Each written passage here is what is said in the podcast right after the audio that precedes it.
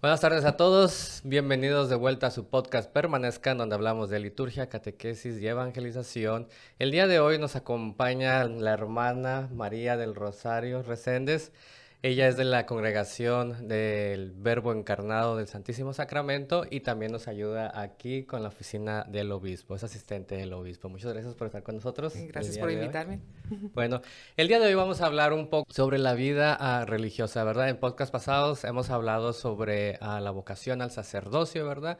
Y el día de hoy queremos enfocarnos un poco más a conocer la vida de la, la vida religiosa, ¿verdad? Y en este caso específicamente de su historia vocacional, qué es lo que hacen, cómo ha sido todo el proceso, para entender un poco mejor, ¿verdad?, eh, lo que hay detrás de nosotros, porque muchas veces vemos a las hermanas, ¿verdad?, que están en las escuelas, en las parroquias, en la diócesis, pero no entendemos el proceso no entendemos muchas veces lo que, lo que hacen. Entonces, gracias por acompañarnos. ¿Nos podría platicar un poco cuál fue el proceso, cómo llegó a la congregación ah, y, y, qué es lo que la motivó para estar ahí? Okay. Pues em, desde muy niña pensé que quería ser hermana religiosa, pero uh, como no conocía nada, uh, ninguna hermana, y allí en Bay City donde vivía no, no estaban las hermanas allí, o pues sí estaban, pero estaban en otra escuela, no en la parroquia donde yo estaba. Es muy fácil poner ese pensamiento atrás de la cabeza y no pensarlo mucho. Um, pero ya después que salió la película La Pasión de Cristo, entonces yo pensé que en ese tiempo me dio, me motivó a buscar cómo podías realizar esta vida de ser hermana religiosa. Entonces fui al internet y busqué allí con las congregaciones de mujeres, que digo, no es buena idea para nadie porque te mandan, hay un sitio de web donde puedes poner toda tu información, lo que te gusta y según te van a juntar con las congregaciones que son mejores para ti. Pero te juntan con todas. Así que recibí tantos emails, tantas llamadas por teléfono y tanto correo que hasta me dio miedo. Así que eh, después busqué más... Uh, como pequeño a ver que congregaciones estaban cerca de Bay City. luego salió que aquí estaban las hermanas del Verbo Encarnado. Y mandé un email y ella me respondió. En ese tiempo era la hermana Mildred que era, um, se encargaba de las vocaciones. Y nos juntamos a una cita y um, de allí empezó el proceso que um, las conocí. Ella me trajo para acá, a Victoria, para conocer las otras hermanas. Eh, pero también hay un proceso, eh, un tiempo que dicen que ellas eh, prefieren que vayas a visitar tres otras congregaciones para saber si esta espiritual, vida de espiritual era igual que sí, para nosotras. así que fui a, porque yo en mi mente pensaba que iba a ser carmelita, así como la San Teresa, la, grande. ¿Hay, ¿Hay congregaciones carmelitas aquí en Texas cerca? Había, en ese tiempo había unas en Corpus Christi. Y fui a Corpus para conocerlas. Y también fui a, Houston a conocer las hermanas misioneras, carmelitas misioneras. Em, y también fui a visitar las Ursulines. ¿Dónde están ellas? Ellas eh, se encuentran en otros lugares, pero las que fui a conocer estaban en Houston, pero están más cerca de la frontera. Ok. ¿Y cómo fue ese proceso de ir a visitar estas casas religiosas? ¿No le daba como miedo porque pues no conocía a nadie? ¿Cómo llegaba? ¿Cómo la recibía? Sí, pero siempre te invitaban. Ellas también tienen la esperanza de tener más vocaciones, así que siempre te llegabas y era ocasión feliz para ellas y para ti también. Pero sí como que da un poco de miedo. Y yo que me pierdo en todos los lugares, entonces siempre andaba perdida en los conventos, pero pero todo, todo salió bien, pero aunque iba a visitar todas esas diferentes congregaciones, eh, como que las, otros, las otras como que no se sentían bien. Eh, algo estaba... ¿Algo les faltaba? Sí. Eh, y no, no entendía por qué, porque yo, como dije, en mi mente iba a ser carmelita. y no sé por qué la espiritual de vida de las carmelitas como que no me... No, le llamó la atención, no, la trajo.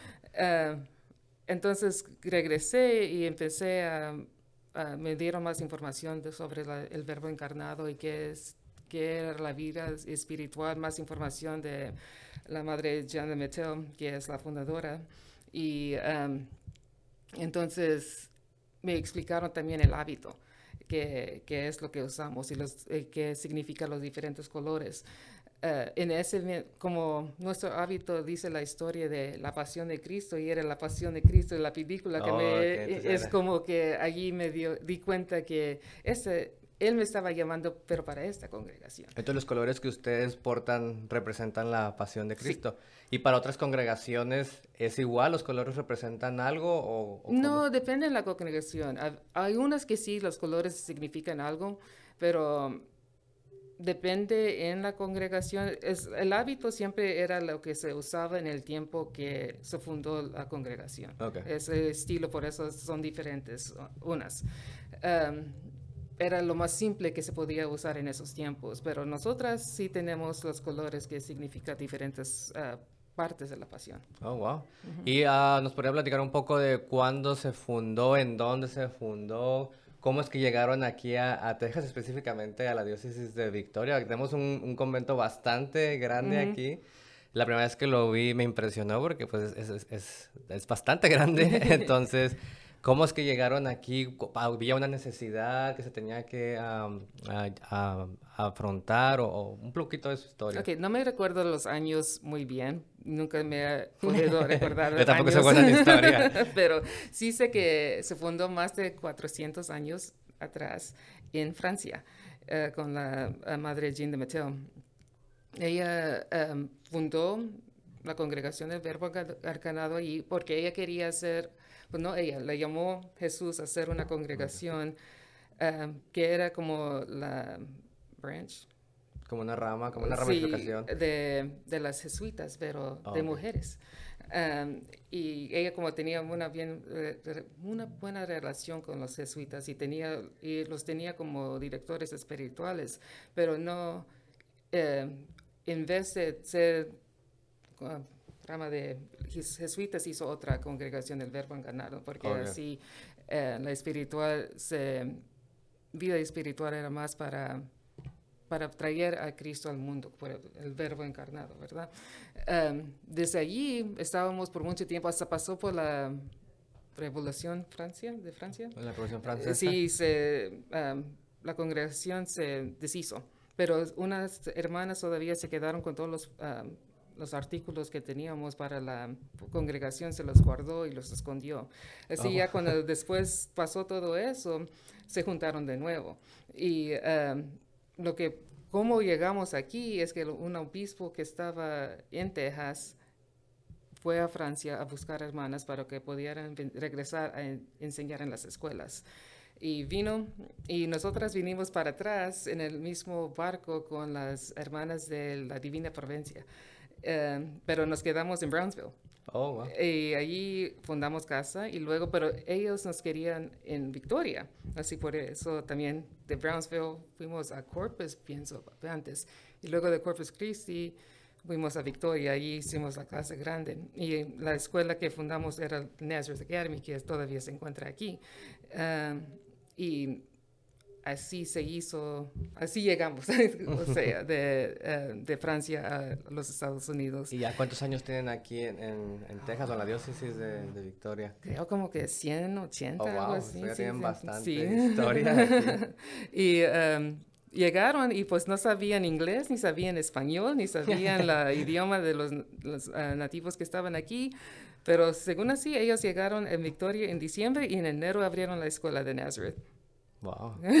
Y hasta la fecha está. Sí, todavía está. Entonces, bastante fruto. ¿Nos podría platicar entonces en este proceso de que fue a visitar a las casas y qué es lo que le llamó la atención de, de esta congregación o qué es lo que la trajo que dijo, aquí voy a, a- a intentar o probar o cómo fue eso? Creo que cuando me di cuenta que el hábito significaba la pasión, y también hay unas ah, escrituras que tiene la madre Jenna Mateo que me trayó la- mucho la mente y me- la atención, pero dice que nosotras como hermanas del verbo encarnado demo- debemos ser como jaros, ¿veis? De la- sí, de, pero de cristal donde la gente puede ver a Cristo entre nosotros. Ok. Y yo pensé que eso era algo muy bonito, que, pero muy difícil también, porque nos tenemos que comportar muy bien, ¿verdad? Para, de- para estar seguras que sí pueden ver a Cristo entre nosotros. Así que es una... ah, responsabilidad muy grande, pero al mismo tiempo bien bonito. Y trayendo a Cristo a los demás es algo muy importante. Ah, nuestra congregación era, se formó para maestras y era maestras para enseñarles a las niñas. Pero cuando llegamos acá, a los Estados Unidos, también se abrió el ministerio para maestras y también enfermeras. Ahora lo abrieron hasta más porque dijeron que la forma de enseñar es mucho más que nomás enseñar en las escuelas. Puedes enseñar nomás hablando con personas y es una forma de enseñar. Así que abrimos el ministerio hasta más grande, por eso me dieron la oportunidad de trabajar aquí en la Cancillería con el obispo, porque... Um, en ese modo puedo tocar a muchas personas que a lo mejor no oh, puedo en diferentes lugares. Entonces podríamos decir que su carisma es el de enseñar, evangelizar, catequesis a, la mayor parte de la, gente posible, ¿verdad? En ese caso, pues en la diócesis de, de Victoria. Muy bien, entonces, podría platicar un poco el proceso. Si, si alguien decidiera hoy, si alguien entrara en internet y buscara, buscara ¿dónde puedo ir a, Lo mejor busca a las hermanas del verbo encarnado. Sí, las más cercanas. Entonces, ah, comentábamos ese proceso. ¿Cuál es el proceso si, si alguien decidiera entrar a esta vida ah, religiosa, si alguien decidiera encaminarse con quién se habla, cuántos años? Hemos escuchado que hay votos, ah, al menos yo, ¿verdad? No conozco mucho, pero que hay votos temporales y votos perpetuos. ¿Nos podrías explicar un poquito todo este proceso? Ok. Um, depende de dónde estamos en la vida. También um, nuestra congregación acepta mujeres católicas solteras de las edades 18 a 40. Um, el primer paso es hacer contacto con una hermana del convento, la eh, directora vocacional, es con quien se comunica la muchacha. Entonces, de esa comunicación, ellas las invita para visitar. Hay unos eh, retiros que hacemos por fin de semana donde ellas pueden venir a ver cómo vivimos, a ver si el interés todavía queda. Y um, después de eso, el primer paso es eh, hacerse, se llama... Uh, postulancy. Postulantado. Sí. Y esa temporada puede durar de seis, seis, meses a dos años. En ese tiempo todavía estás viviendo en casa, estás trabajando, el dinero es tuyo, todavía estás pagando cualquier biles que a lo mejor tienes, porque cuando llegues tienes que llegar sin esas responsabilidades. Cuando, perdón que le interrumpa, pero más para, cuando ya están dentro de la congregación, el dinero pertenece a la congregación, ¿verdad? Ok, para que lo tengan en cuenta. Entonces, en ese postulantado, si están trabajando, están haciendo, es como, es como un proceso de discernimiento y todavía ellos no tienen ningún compromiso, ¿verdad? Ellas no tienen ningún compromiso. exactamente. Y se quedan con su dinero. Ok. En ese tiempo también te da el libro de oraciones para que puedes, ¿cómo se dice? La lectura de... ¿La liturgia de las horas? Sí. Okay. Uh, recibes ese libro en esa ceremonia para poder... La liturgia de las horas, para los que no sepan, es a un conjunto de, folletos. Regularmente hay, son cuatro volúmenes y básicamente rezan, son oraciones ya predispuestas y se rezan los, los salmos. Entonces, se rezan en las mañanas, se reza en las tardes y en la noche. Hay otras horas intermedias, pero regularmente en los seminarios, los sacerdotes, la vida religiosa tienen este, este libro. Cualquier persona lo puede rezar, ¿verdad? Pero aquí en estas comunidades se juntan todos y rezan cada día, en la mañana, en la tarde y en la noche, aparte de sus oraciones normales. Entonces, cualquiera lo puede hacer si alguien está interesado. Ok, y me equivoqué. El primer paso es uh, affiliate, una afiliación. Como afiliación. Sí, y en ese vienes a visitar, todavía, como digo, estás ah, viviendo en casa y estás trabajando, el dinero es tuyo, pero en esa ceremonia solamente recibes la medalla de la Inmaculada Concepción. Y es diciendo que es una muchacha interesada, pero él mismo no tienes... Compromiso. Sí, ni, nada. Y eso también seis meses a dos años. Eh, porque también usted necesita saber cuánto tiempo va a durar para ya no tener obligaciones eh, financieras que necesitas que... Como deber en el banco, la escuela o un carro. ok, entonces el postulancy y luego el novicio. Um, y ese es, en es, mi congregación es de dos años. El primer año se llama canónico. ¿Como canónico? Sí. Y en ese año no dejas del convento, allí te quedas todo el año. Es un, un tiempo de estudio y de oración. Y en ese tiempo ya no trabajas, porque no, Mm. no, no te sales del convento, eh, ya debes de estar sin compromisos financieros am, y, te y recibes el hábito, pero con velo blanco, porque eres novicia todavía. El segundo año ya te mandan en una misión y en- eh, ahí es donde empecé a trabajar aquí con el obispo. Y es porque esa temporada te estás am, preparando y a ver si cómo puedes balancear la oración y el ministerio. Ok. Eso es todo. ¿Y, ese y esa misión es nada más aquí en Texas o en la diócesis o te pueden mandar a otro Te lado? pueden mandar a otro lado. Oh, wow. pero te, tiene que haber otra hermana ahí también. Ok. Am, y ya después de los dos años del novicio, entonces es la, de- una ceremonia para tu primer año de votos temporales, eh, donde recibes los votos de, que vas a hacer de poverty, chastity. De pobreza, castidad y obediencia. Sí. Am, entonces, es una ceremonia grande porque es la primera vez que estás haciendo esos votos. Te dan el velo negro porque ya eres hermana con votos. Pero nosotras, nuestra congregación, tienes que renovar esos votos por cinco años. Así que son válidos por un año. Y en ese, año años. puedes cambiar la mente y puedes salir sin que... Eso tal vez como un proceso de discernimiento. Es larga. sí, cinco años. So, estás, estás comprometido, pero todavía puedes decir, saben que esto no es para mí y salir. Sí, pero no te puedes salir hasta el fin del año. Ok. Ok. Pues sí te puede salir, pero es más complicado. Ya después de los cinco años, entonces te dan la ceremonia para los ver- eh, votos perpetuales. Y eso es ya para toda la vida. ok. Y en esa ceremonia recibes el anillo, de, un anillo de oro de, de boda, como se dice. Ok, Como ya Ok. de, ah, ok, perfecto. Entonces, tengo entendido, ¿verdad? Que usted acaba de realizar sus últimos ah, votos temporales. Sí. Y con el favor de Dios, el siguiente año son los, los votos ah, perpetuos, Yes. ¿verdad? sí. Entonces, ah, nos voy a platicar un poco sobre qué es lo que la motiva. Ya va a ser un, un paso importante, ¿verdad? Ya, ya han sido más de cinco años de, de proceso de discernimiento, de decir si me gusta esta espiritualidad, si me gusta lo que estoy haciendo, pero ya ahora el compromiso va a ser eh, de por vida, ¿verdad? Entonces, ¿qué es lo que la motiva a seguir diciendo sí? ¿Qué es lo que la motiva cada día que se despierta, que trabaja con la gente? ese contacto pastoral, ¿qué, qué es lo que le anima a decir el siguiente año, con el favor de Dios, si quiero esto para mi vida? Pues cada día nos despertamos y nos hacemos esa pregunta, ¿verdad? Que si vamos a seguir y si vamos a dar el sí. Y cada, es como siempre en las ceremonias que he tenido de renovar mis votos, siempre pongo la canción un día a la vez Ok. y me las cantan las hermanas, que es muy bien para ellas porque casi nadie habla español en esa congregación, Ok. pero sí se lo aprendieron nomás porque yo quis- quise esa canción, pero es vivir un día a la vez, pero yo cuando decidí y me di cuenta por mí misma que sí me estaba llamando Jesús a esta vida, entonces de ese día yo di el compromiso que sí sería para toda la vida. No es fácil, eh, con, um, es algo que necesito mucho pensamiento, mucha oración y que muchas personas también oren por mí.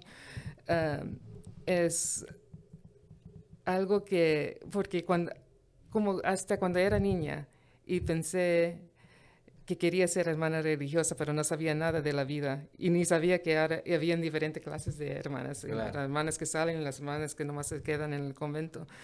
Ah, pero pensé, no hay nada más bonito en esta vida que dar nuestra vida para Cristo. Desde niña pensé eso. Y por eso, sabiendo, o yo sabiendo, yo pensando, creyendo que Él me llamó aquí, yo pienso que Él me va a dar la, la fuerza necesaria para seguir esta vida. Y um, por eso cada, cuando me tengo dudas o estoy pensando que a lo mejor ya no puedo, recuerdo ese momento donde me di cuenta que, que Él me llamó. Y dije, pues si me llamó, entonces Él me va, me va a ayudar. Eh, eh, no, no importa qué difícil sería la, lo que viene, pues Él es más fuerte, Él me va a ayudar.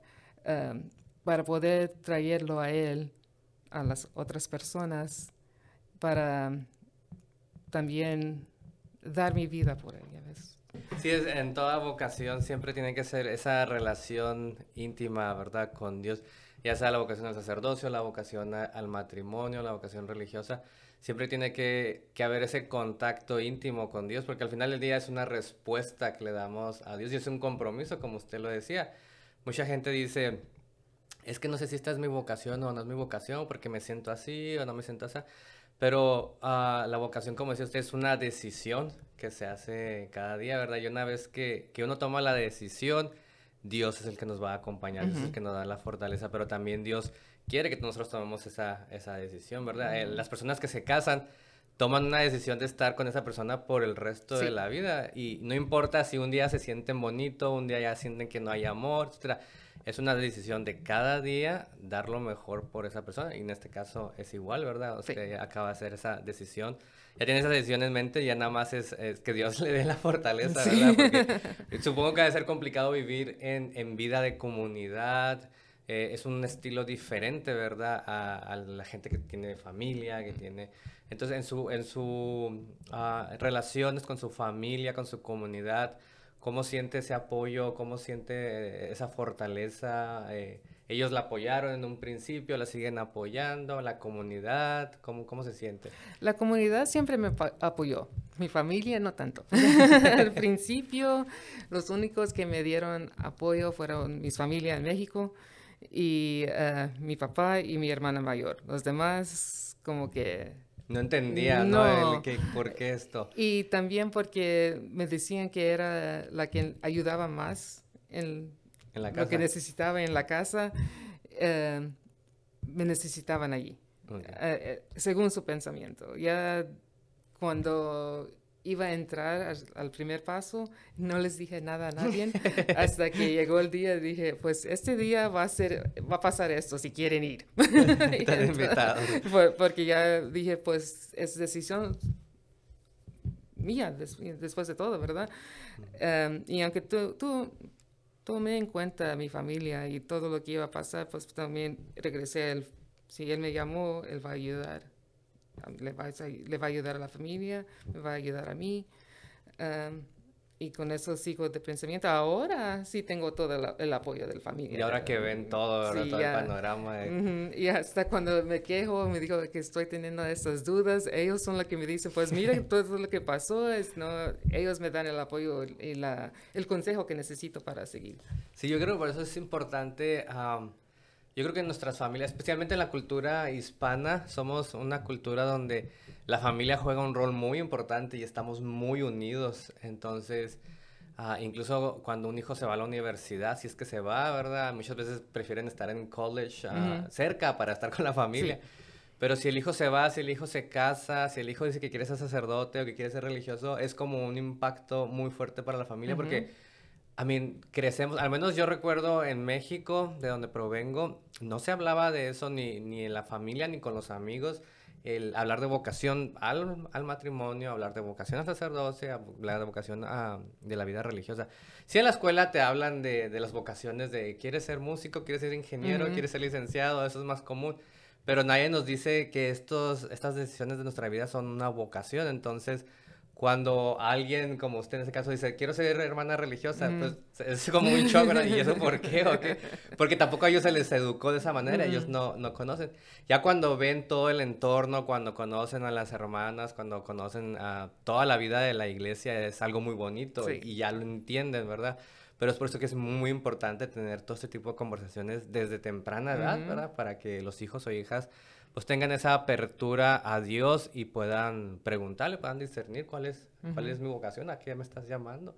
Entonces, ¿por qué, hablando de todo esto, uh, por qué una jovencita uh, debería de considerar eh, la vida a, la vocación religiosa? ¿Qué impacto ha tenido en su vida la, esta um, vocación religiosa? Y qué impacto puede tener en la vida de los demás y, y, por qué una jovencita debería decir, bueno, es, vale la pena meterme ah, en la vida religiosa. Ok, el impacto que he tenido en mi vida, en mi vida, eh, yo creo que no estando en esta vida no me fuera dado las oportunidades que tengo ahora, las uh, diferentes, diferentes relaciones que tengo con diferentes personas. La gente te recibe mejor sabiendo que pues, unas personas, no todos, pero, okay. pero eres más bien recibida cuando, y te buscan también. Um, yo recuerdo cuando fui a ayudar, cuando trajeron los menores um, unaccompanied. Menores que nos están acompañando, los que cruzaron sin padres la frontera. Y fui a San Antonio a ayudar. Había muchas hermanas allí, pero yo era la única que tenía hábito y velo. Y los niños cuando me vieron, la reacción que tenían era que vieron que llegó a la iglesia. Y es algo, por mí yo pienso que es muy importante. Sí, la iglesia es toda la, toda la gente, ¿verdad? Que, que es, esa es la iglesia, es el cuerpo de Cristo.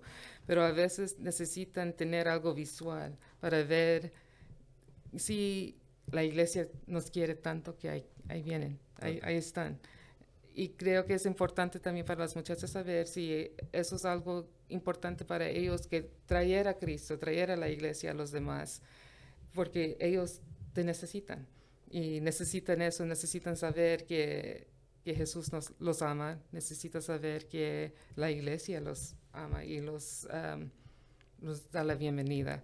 Somos, como digo siempre, somos como una madre con los, los brazos abiertos para recibir los niños y ellos, aunque hay gente ayudándoles, es algo diferente viendo que llegó la iglesia también.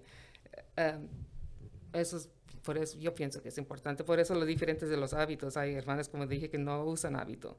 Y porque ellos no se quieren identificar diferente. Quieren ser como, se quieren identificar con como las la gente que les está ayudando.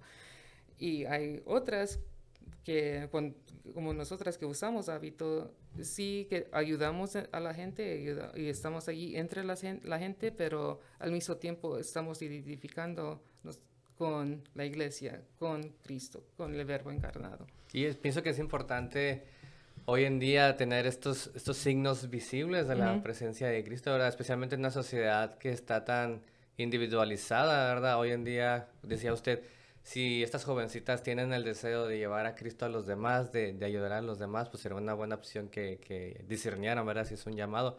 Y vemos, es interesante porque hoy en día la gente quiere estar sola, quiere sentirse independiente, quiere sentirse a ese sentimiento de que han prosperado en la vida o una realización personal pero al mismo tiempo que están en esa realización personal, se sienten solos, se sienten porque no tienen ese sentido de pertenencia a nada, ¿verdad? No tienen ese sentido en su búsqueda de, felicidad en otros lugares, ¿verdad? Esa felicidad falsa, se pierden y se aíslan de la comunidad. Es por eso tan importante que signos visibles, como el simplemente traer el hábito a los sacerdotes, algunos que portan el, el alzacuello, signos tan, tan sencillos pero tan visibles, para ayudarnos a, recordar que somos parte de algo mayor, ¿verdad? Que somos parte de una iglesia y que no estamos solos, que no tenemos que aislarnos, sino que podemos todos juntos como hermanos llegar a un mismo objetivo que pues es la, la Jerusalén celestial, ¿verdad? La, la gloria y, la felicidad que todos estamos buscando. ¿Algún consejo final que le gustaría dejar a estas personas que probablemente pudieran estar pensando en esto o aquellas que incluso nunca se lo han preguntado, siquiera si si la vocación al matrimonio es realmente su vocación, ¿verdad? Aquellas personas que nunca han escuchado de la vida religiosa, ¿qué les podría decir el día de hoy? Pues siempre pienso lo que le dijo la madre, la Santa Madre, madre Teresa, una muchacha que le preguntó lo mismo. Y ella dijo que no dejes que no dejes a Jesús esperando. Si él te está llamando, ve. Y visitando un convento o hasta empezando el proceso y saliendo, no es nada malo. Al, final lo intentaste. Es discernment, discernimiento. Um, y a lo mejor, y cada persona, porque tú los conociste la, otra semana, fin de semana, eh, tenía hermanas religiosas allí, pero casi todos que estaban allí en un tiempo estaba en, en, el proceso. En el proceso. Nadie se se regrets. Nadie se arrepiente de... vivir esa vida. Lo ayudó en, una, en un paso, los ayudó para después, nos hizo más fuertes y porque vamos a decir, no siempre es bonito todo lo que pasa por allí. A lo mejor sí se lastimaron unos, pero al final salieron más fuertes. Um, los ayudó en su vida. Así que no hay nada malo nomás intentar a ver si es la vida para ellas. También pienso que necesitan saber eh, cuál, porque hay diferentes clases de hermanas, como dije antes, las que nomás se quedan en su convento y orar. a lo mejor eh, eso atrae a unas muchachas. Hay otras que salen, como nosotros salimos y, estamos en un convento, pero salimos a trabajar, pero usamos hábito. Y hay otras que no usan ningún hábito, pero todas son hermanas religiosas. No hay, no hay unas mejores que otras, es lo que más le llaman a ellas. Así que si te está llamando o a veces has pensando, esa ya es la llamada. También si otras personas te han dicho, serías uh, una muy buena monjita o serías bien como hermana religiosa. Esto también es el llamado, porque Dios usa a otras personas también para llamarte a ti. Um, y también no dudes mucho, porque yo recuerdo creciendo, yendo a la iglesia y escuchando al Padre nomás pedir por los hombres, por necesitan más en el seminario. ¿Seminario? seminario. Okay. Um, y yo pensé, pues entonces a lo mejor ya tienen suficientes mujeres, no se necesita, porque nunca preguntan por las mujeres. No es así, sí necesitamos mujeres. sí, la, llamada todavía está ahí. Em, y eh, pido que les que den, que tengan la courage. El coraje. Para intentar y buscar. Y llaman, llámanos a ver si esta sí es la vida para ustedes. Sí, incluso puede ser un muy buen acompañamiento. Primero que nada es un acompañamiento espiritual, ¿verdad? Es un caminar uno con uno con, con, estas jovencitas. Entonces, también otra cosa que les podría ayudar, si son muy jóvenes, a lo mejor ni siquiera ellas han entendido cuáles son sus, uh, su personalidad, cuáles son sus características que, que la hacen fuerte, ¿verdad? Cuáles son sus debilidades. Entonces, cuando uno entra en todo este tipo de procesos, es un autoconocimiento también, ¿verdad? Entonces, decir, jamás me había encontrado con esta situación, so, no sabía cómo reaccionaba ante esto. Entonces, tú mismo te pruebas, tu carácter se va fortaleciendo, tu vida espiritual va incrementando, entonces es también una oportunidad, ¿verdad? Para crecer. Es una inversión, si, si piensas o no, e, el, intentar uno o dos años es una inversión para tu vida porque eso te va a hacer un mejor cristiano, una mejor cristiana.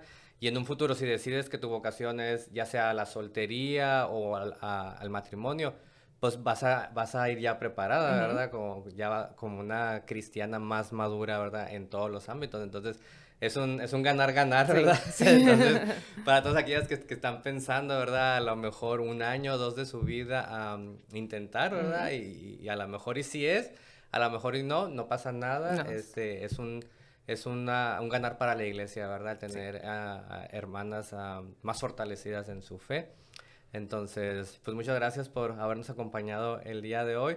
Vamos a estar, uh, la vamos a tener como invitada para otros podcasts. Hoy fue en la introducción, ¿verdad? Vamos a hablar de otros temas este, relacionados con eh, liturgia, con evangelización. Entonces, por favor, este, estén en sintonía. Gracias por estar nuevamente con nosotros. Gracias. Nos vemos próximamente en su próximo episodio de este podcast que es Permanezcan, donde hablamos de liturgia, catequesis y evangelización aquí en la diócesis de Victoria. Muchas gracias por sintonizarnos. Hasta pronto.